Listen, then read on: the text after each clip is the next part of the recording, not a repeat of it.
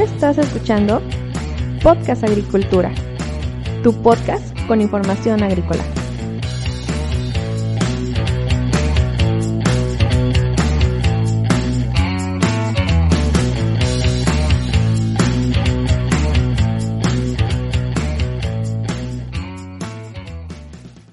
Hola, ¿qué tal? Yo soy Olmo Axayacat y en este episodio te quiero hablar sobre el cloruro de potasio, un fertilizante que nos aporta mucho potasio y que podemos llegar a utilizar cuando necesitamos mucho de este elemento, con la salvedad de que nos aplica también cloro. Ya sabemos que el cloro es un elemento esencial para las plantas, sin embargo, las dosis que se manejan deben ser bajas, en especial en algunos cultivos poco tolerantes al exceso de cloro.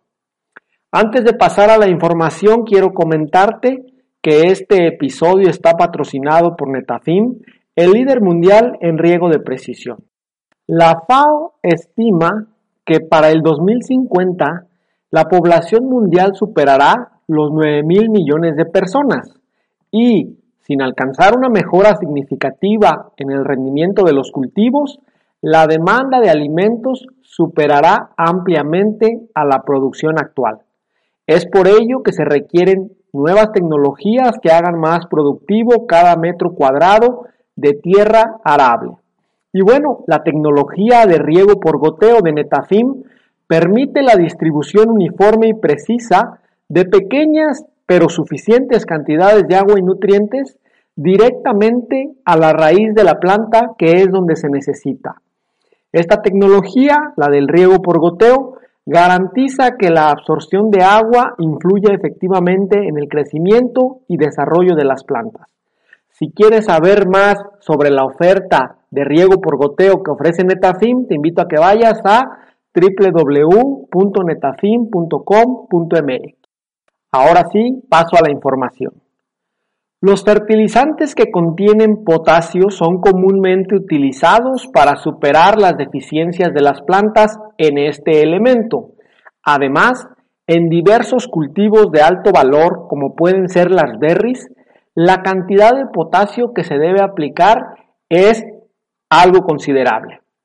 Donde los suelos no pueden abastecer las cantidades de potasio requeridas por los cultivos, que es básicamente en todos aquellos lugares donde haya agricultura desde hace ya varios años y donde pues la reserva del suelo se ha terminado, se hace necesario agregar potasio que como nosotros sabemos es uno de los macronutrientes principales junto con el nitrógeno y el fósforo. Potasa es un término general usado para designar a una gran variedad de fertilizantes utilizados en la agricultura que contienen potasio. Y en este sentido, el cloruro de potasio es la fuente más comúnmente utilizada a nivel mundial.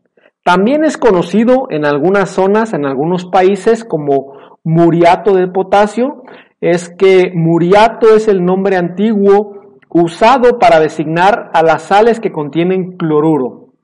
Y bueno, los depósitos de potasa que están profundamente enterrados en la corteza terrestre se encuentran dispersos por todo el mundo y eh, el cloruro de potasio se obtiene de diversos minerales. Puede ser de la silvinita, que es un mineral compuesto principalmente de cloruro de potasio, pero que también contiene cloruro de sodio con un contenido de 20 a 30% de potasio en forma de K2O. También está la silvita, que es otro mineral compuesto principalmente de cloruro de potasio con un 63% de potasio en forma de K2O. Está la cainita, que tiene cloruro de potasio y sulfato de magnesio con un contenido de 12 a 16% de K2O eh, también está la carnalita, que es un mineral que contiene dicloruro de magnesio y cloruro de potasio con un contenido de 9 a 10% de potasio en forma de K2O. Además, es interesante mencionar que cuando nosotros mezclamos silvita con alita, que es otro mineral, se forma un mineral mixto que ya te había comentado que es la silvinita. La mayoría de los minerales que contienen potasio son extraídos desde antiguos depósitos marinos profundos debajo de la superficie terrestre. Luego, estos son llevados a una planta procesadora donde el mineral es molido y donde las sales de potasio son separadas de las sales sódicas. El color del cloruro de potasio puede variar desde el rojo hasta el blanco, dependiendo de la fuente, de silvinita que se utilice. El tono rojizo de algunas fuentes proviene del óxido de hierro que se encuentra en pequeñas cantidades. Eso sí, no hay diferencias agronómicas entre las formas roja y blanca del cloruro de potasio. Dependiendo de la fuente que se utilice para el cloruro de potasio, muchas veces se tiene que utilizar inyección de agua caliente para poder disolver la silvinita, luego bombear, la, sal a la superficie, me refiero a, la sal que no nos sirve, que es la sal sódica, a donde se evapora y eh, pues nos queda de esta manera la sal potásica. En el Mar Muerto y en el Gran Lago Salado en Utah se utiliza la evaporación solar para recuperar las valiosas sales de potasio del agua salada. Ahora bien, el cloruro de potasio es el fertilizante potásico más extensamente utilizado, principalmente por dos razones. Primero, porque es el que tiene el costo relativo más bajo de todos los fertilizantes potásicos y segundo, porque es el que incluye más cantidad de potasio en comparación con el resto de fuentes. El cloruro de potasio llega a presentar entre 50 a 52% de potasio eh, expresado en forma de K2O, que es como viene en, en los fertilizantes de forma comercial. El cloruro de potasio presenta entre 60 y 63% de potasio en forma de K2O y eso sí, es importante mencionar tiene entre un 45 a un 47% de cloro. Más del 90% de la producción mundial de potasa es utilizada en la nutrición de las plantas. El cloruro de potasio es usualmente esparcido sobre la superficie del suelo previo a las labores para la siembra, aunque también se suele aplicar en bandas cerca de la planta o semilla que hayamos plantado.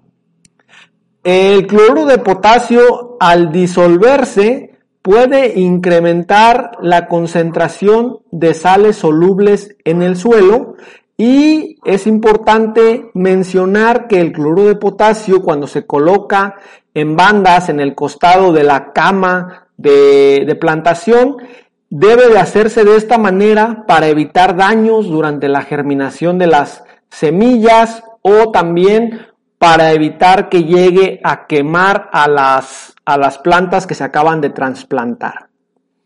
El cloruro de potasio se disuelve rápidamente cuando la humedad del suelo es adecuada, cuando se encuentra a un punto de capacidad de campo. El potasio, el catión potasio que recordemos es K va a ser retenido en los sitios de intercambio con carga negativa de las arcillas y de la materia orgánica del suelo y por su parte el anión cloro Cl- se moverá rápidamente con el agua del suelo. Por esta razón es importante no excedernos en el uso de cloruro de, potasio porque Parte del cloro se puede lixiviar hacia los mantos freáticos, puede correr, puede llegar a ríos y bueno, eso nos causa una contaminación. Existe un grado especial de pureza del cloruro de calcio que puede ser disuelto para realizar aplicaciones a través del sistema de fertirriego, porque ojo, no todo el cloruro de potasio es soluble, hay que tener en cuenta esto. La literatura nos menciona que la aplicación de cloruro de potasio no tiene un impacto significativo en el agua o en el aire, es decir, en el medio ambiente, cuando se utilizan dosis normales. Obviamente aquí la dosis normal pues va a depender de cada cultivo, pero es importante mencionar que eh, debe utilizarse siempre y cuando el cultivo que nosotros tengamos responda favorablemente a la aplicación de algo de cloro.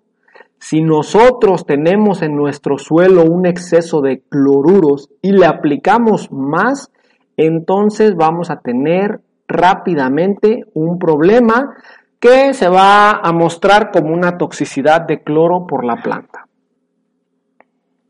Hasta aquí la introducción al cloruro de potasio. Como ves, es un fertilizante interesante que tiene su parte negativa, por lo cual hay que usarlo con mucha cautela. Si tienes alguna pregunta, déjamela en las notas del episodio y con gusto te responderé. Hasta luego.